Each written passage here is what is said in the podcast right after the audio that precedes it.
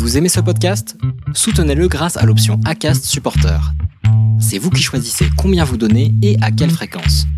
Cliquez simplement sur le lien dans la description du podcast pour le soutenir dès à présent.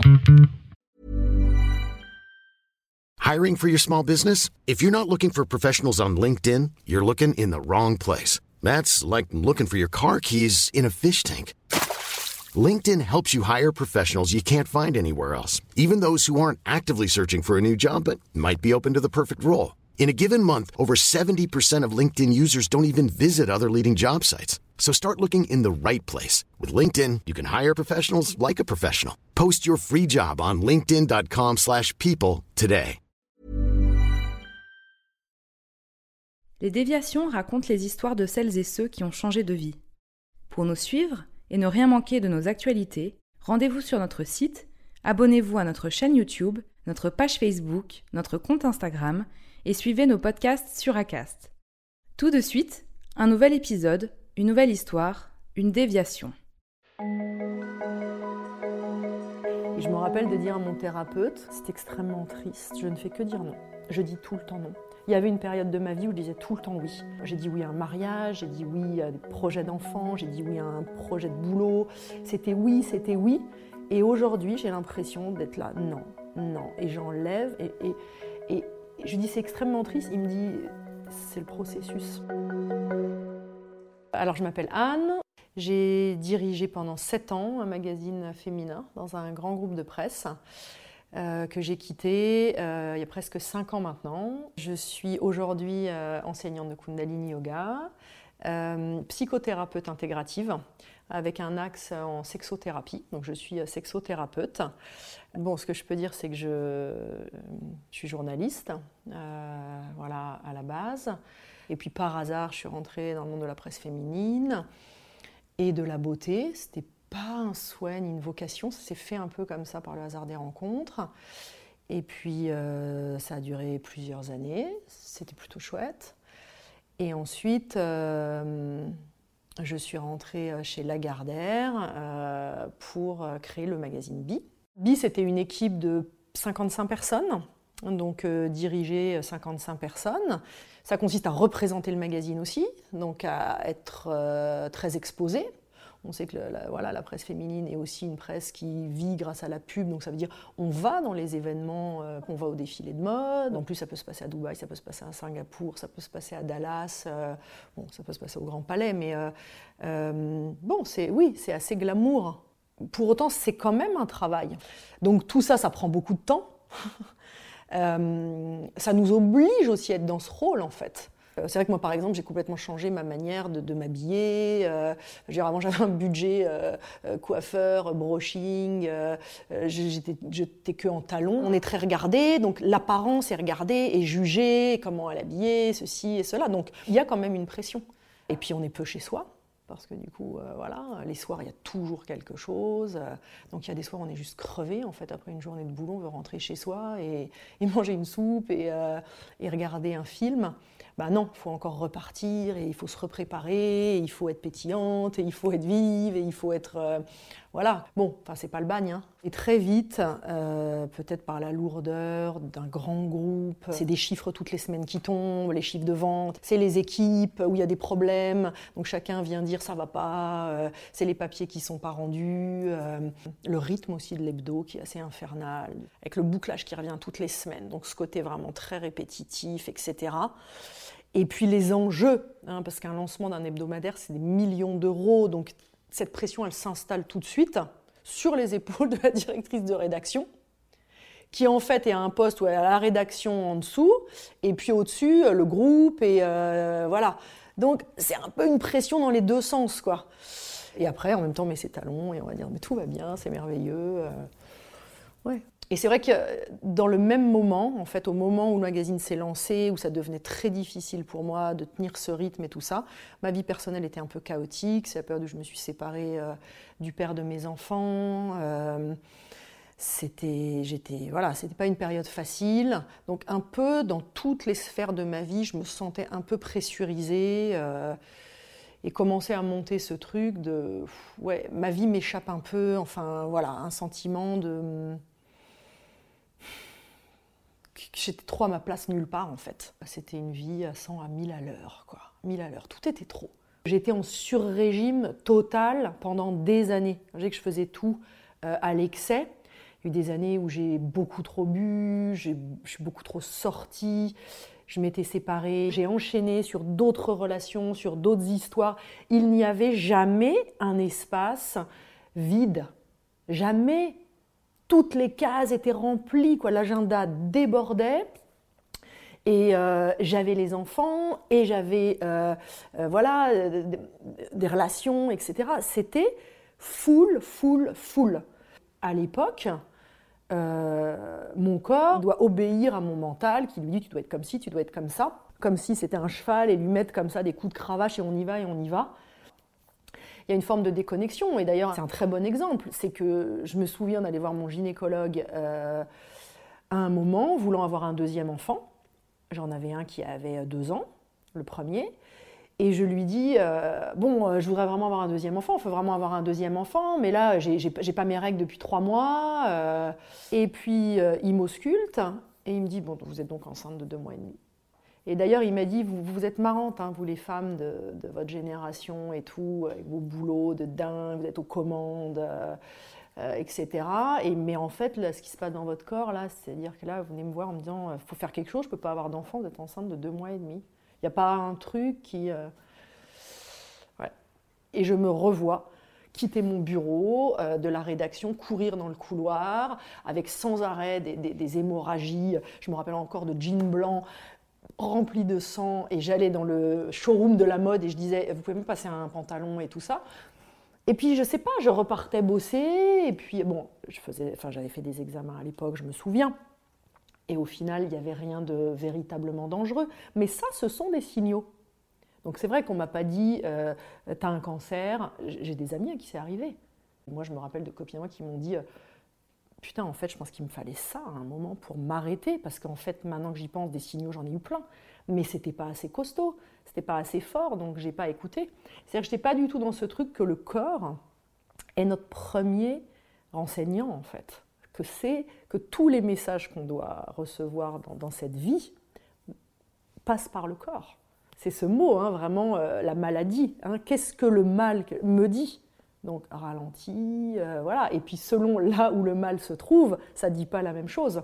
Donc après, à nous de, voilà, de, décrypter, de capter ces messages. Et puis ça, ça, ça, voilà, ça, ça, a germé, et puis ça a commencé à se durcir jusqu'à l'aube de la quarantaine. Et je suis arrivée un jour chez un thérapeute à terre, quoi. Et je lui dis, il n'y a rien qui va en fait n'y a rien qui va, mon boulot, ça va pas, j'ai l'impression qu'on, voilà, tous les jours qu'on m'arrache des bouts, et ma vie perso, ça va pas. Donc euh, j'étais à terre, ça a été le début déjà du truc. On était dans cette période où ça devenait compliqué pour la presse papier.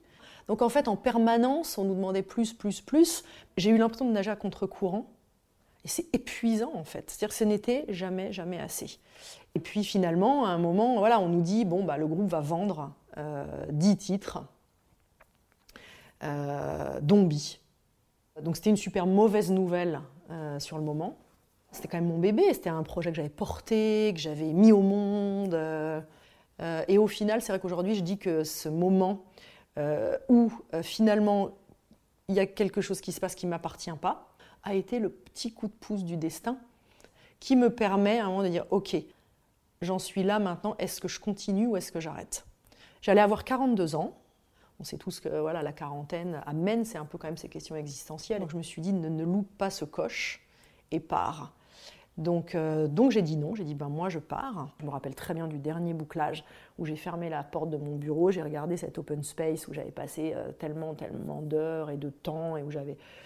Et je me suis dit, voilà, c'est vraiment une page qui se tourne. Et j'ai dit non à des jobs équivalents qu'on me proposait. Donc j'aurais juste fait la même chose ailleurs.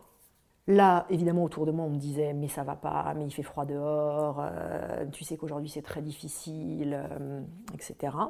J'ai mis aussi un terme à certaines relations, ça n'allait pas non plus. En fait, rien n'allait. Généralement, ça va ensemble, hein, en fait. C'est ce que les gens souvent se disent, c'est la loi des séries. Bah ouais, mais c'est logique en fait. Quelque chose qui est, en disharmonie. Je savais qu'il allait avoir un moment de vide. Mais en fait, j'y étais, étais vraiment préparée. Et je savais que j'aurais deux ans de sécurité. Voilà. Euh, voilà, un droit au chômage, euh, que j'aurais pas le même salaire et tout, mais j'avais quand même quelque chose sur lequel m'appuyer. Je partais pas sans rien. Et vraiment, le courage que j'ai eu, c'est un moment de me dire, ok, reste dans cet espace vide, fais du vide, fais de la place en fait. Et, ça, c'est essentiel pour pouvoir accueillir quelque chose de nouveau. Et je me rappelle de dire à mon thérapeute, celui euh, que j'étais allé voir justement au lendemain de mon anniversaire de mes 40 ans, et de lui dire euh, c'est extrêmement triste, je ne fais que dire non. Je dis tout le temps non. Il y avait une période de ma vie où je disais tout le temps oui. J'ai dit oui à un mariage, j'ai dit oui à des projets d'enfants, j'ai dit oui à un projet de boulot. C'était oui, c'était oui. Et aujourd'hui, j'ai l'impression d'être là, non, non. Et j'enlève. Et, et, et, je dis c'est extrêmement triste. Il me dit c'est le processus. Et en fait, c'est vrai que c'est ça. On enlève des choses qui ne nous vont plus. Mon agenda s'est tout à coup complètement vidé. Euh, je sortais encore un petit peu à l'époque. Et les gens me disaient, dans, mon milieu, etc., ils me disaient, bah alors, qu'est-ce que tu vas faire maintenant? C'est quoi ton projet? Je disais, bah rien. Et donc là, je voyais vraiment que les gens étaient super crispés et euh, très mal à l'aise. Euh, tu sais, ce truc de sortir du game. Je me rappelle même que mon père, mon ex-mari, me disait Non, mais attends, mais il faut bosser. Hein. Enfin, tu peux pas. Enfin, comment tu vas faire et tout. Je dis Mais je peux prendre un peu de temps. J'ai besoin de temps, en fait. je mais qu'est-ce que tu vas faire? Ben, Je ne sais pas. J'ai besoin de temps pour savoir. Et effectivement, ça demande de se protéger des avis des autres, qui vont tous avoir une opinion. Je pars dans ces cas une vie sociale. La dernière rupture que j'ai eue était en juin 2015, donc un peu moins d'un an après avoir quitté Bi.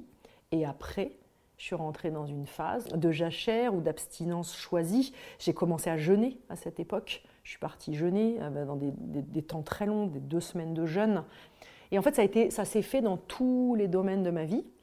Et moi qui n'avais jamais été célibataire un seul jour, je suis rentrée dans une phase où j'ai expérimenté aussi ça. Je pense qu'à une période de c'était inconcevable de ne pas avoir quelqu'un. Je me disais, mais c'est, la misère, quoi. Et puis je pourrais pas. Euh. Et bien, puis en fait, si. Puis en fait, si. Et ça, c'était aussi une grande victoire. Donc en fait, c'est aussi tout un travail d'autonomie mais en fait, j'ai aussi compris que être libre, c'est pas faire tout ce qu'on veut, en fait. C'est vraiment faire comme on veut. Moi, je me considérais quand même comme une femme super libre. Euh, ouais, mais bien sûr que je vis mes désirs et tout, mais, mais inconsciemment, on est ultra formaté par notre éducation, par le poids de la société. On répond énormément au modèle qu'on a introjecté, de comment on doit réussir, de dans quel euh, milieu on doit réussir je me suis rendu compte que j'avais fait, plein, de choses pour les autres, pas pour moi. Donc bien évidemment que des fois je me disais, mais, c'est quoi ton problème? Euh, Est-ce que tu es une éternelle insatisfaite? Euh, Bon, je faisais déjà du yoga, hein. et ça, ça m'a beaucoup aidé à tenir mon cap. Et puis au bout de six mois, a émergé euh, cette envie de reprendre des études de psychologie. Moi, je savais que je voulais rester aussi dans le corps. Et donc, euh, je me suis lancée dans quatre années euh, d'études euh, voilà, pour être psychothérapeute intégrative. Je voulais, après ces quatre années, accompagner des gens. J'avais l'impression d'avoir l'Himalaya devant moi. J'ai 42 ans, 4 ans d'études. Ça me paraissait 4 ans énorme. Aujourd'hui, mais c'est passé comme ça. Mais comme ça. J'ai l'impression que c'était hier. Et je me souviens que j'avais une thérapeute, parce que j'en ai plusieurs, hein, parce qu'il fallait quand même des appuis donc en fait, moi j'étais comme ça, je la regardais, elle était là, et derrière elle, elle avait un tableau, et c'était une passerelle, donc une passerelle en corde, comme ça, dans la brume. Et au fond de la brume, il y avait une forêt, mais qu'on ne voyait pas vraiment. Et je lui parlais, et je me disais, bah, je suis là, moi. Je suis cette passerelle, pas stable, en corde, qui va d'une rive à une autre, mais à genre 10 mètres de haut. Et au bout, c'est dans la brume. Donc je ne sais pas. Je me souviens encore de la période où toutes les aides se sont arrêtées. Ça, c'était aussi une autre étape. Je me suis dit, bon, et j'avais pas fini mes études, etc. Donc là, j'ai fait beaucoup de renoncements aussi, hein, vraiment euh, matériel. Il y a plein de choses que je faisais que j'ai plus fait, euh, plus de shopping, euh, pas de vacances. Enfin, j'allais chez des amis, des choses comme ça. Mais c'est vrai que j'ai eu beaucoup de chance aussi en fait pendant cette période de plein de gens qui m'ont dit bah, viens chez nous, etc. Parce que je, clairement, je ne pouvais pas euh, partir en vacances avec mes enfants. Quoi. Et euh, ouais, c'est de l'investissement sur soi, sur le futur. Quoi. À cette période-là de ma vie où j'allais pas super bien, paf, j'ai rencontré le Kundalini par hasard à Marseille. Dès le début, en fait, les premiers, premiers cours que j'ai fait, on a chanté des mantras. J'ai adoré cette dimension, je trouve extrêmement joyeuse, libératrice aussi de plein d'émotions. Et en pratiquant beaucoup, j'ai fait beaucoup de retraites, etc. Ça rejoignait tellement de choses que j'étais en train d'explorer. Je me suis dit, je veux aller plus loin dans cette, euh, aussi euh, dans cette discipline, je veux en savoir plus. Et j'ai fait mon premier, euh, ma première formation d'enseignant, mon premier teacher training. Puis un jour, voilà, quelqu'un, une femme que j'avais rencontrée dans une retraite, elle me dit, ben, je veux que tu me donnes des cours. Et j'ai commencé comme ça, mais avec une élève. Et puis, ben, je sais pas, les élèves sont venus, quoi. Jusqu'à un moment, ouais, faire 11 cours par semaine. Ça fera deux ans que j'enseigne, que j'ai commencé ces petits cours ici, chez moi. Le mois prochain, je vais m'agrandir dans un espace euh, professionnel qui sera toujours le mien. Et c'est de la même manière que le yoga, la pratique thérapeutique a commencé un peu comme ça, de manière organique, par hasard en fait. Je reçois un mail donc d'une femme. J'avais déjà validé euh, tout un cursus en sexothérapie, en gestalt thérapie, donc euh, et on fait beaucoup d'entraînement dans les écoles, contrairement à la fac. Donc tout le temps, on est en entraînement à la pratique thérapeutique. Donc c'est vrai qu'on est capable d'accompagner quelqu'un. Et, ce que m'ont dit mes profs, ils m'ont dit bah, T'as envie ou pas? Je dis Bah ouais, ils me dit Bah donc tu vas. Enfin, c'est des patients qui font de nous un thérapeute. C'est là, pour l'instant, tu es à l'école, tu t'entraînes avec tes, tes, pères et avec nous, etc. Mais à un moment, euh, faut y aller, quoi. Tout me parlait aussi dans la demande de la patiente. Et j'ai adoré. J'ai adoré. C'est ça la, la, la, reconversion, c'est ça. Il y a une fin à quelque chose pour renaître à autre chose. Mais s'il n'y a pas mort, rupture, fin, il n'y a pas début. Et c'est pour ça d'ailleurs ce matin je parlais à mes élèves de l'abondance. Et je gagne certainement beaucoup moins d'argent que j'ai pu gagner à une époque. Je ne suis plus en CDI. J'ai pas toute cette sécurité qu'on peut avoir quand on est euh, salarié. Euh, mais je me sens vraiment dans une forme d'abondance. C'est-à-dire je me sens florissante.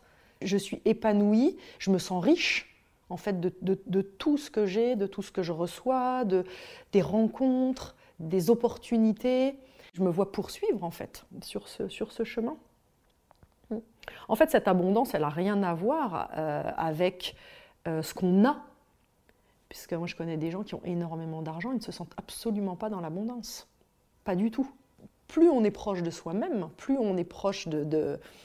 Euh, on est dans cette vérité de qui on est, plus on est dans cette abondance-là.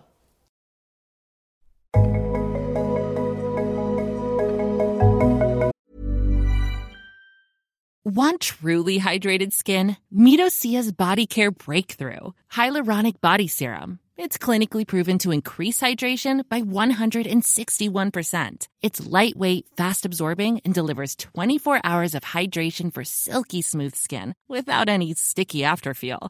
Treat your skin to clean vegan skincare from Osea. Get 10% off your first order with code SUMMER at OseaMalibu.com. That's O S E A Malibu.com code SUMMER.